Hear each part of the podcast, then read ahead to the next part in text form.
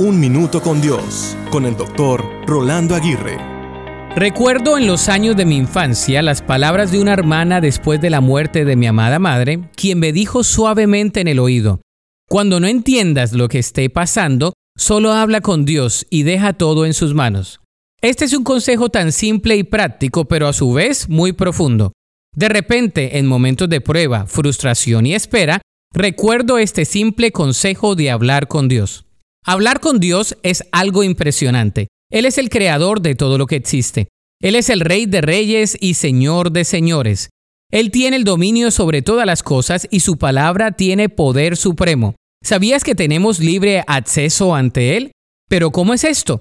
Nadie puede presentarse ante un rey humano sin ser previamente agendado y revisado. Sin embargo, nuestro Padre Celestial nos recibe en cualquier momento cuando clamamos a Él en el nombre de su Hijo Jesús.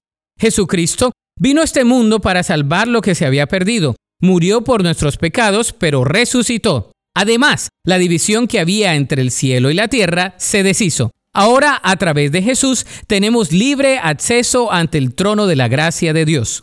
Tu Padre Celestial desea hablar contigo. Él desea escuchar tu voz. Puedes venir a Él en cualquier instante a través de Jesús. ¿Deseas conversar con Él? La Biblia dice en Jeremías 33:3, Pídeme y te daré a conocer secretos sorprendentes que no conoces acerca de lo que está por venir. Para escuchar episodios anteriores, visita unminutocondios.org.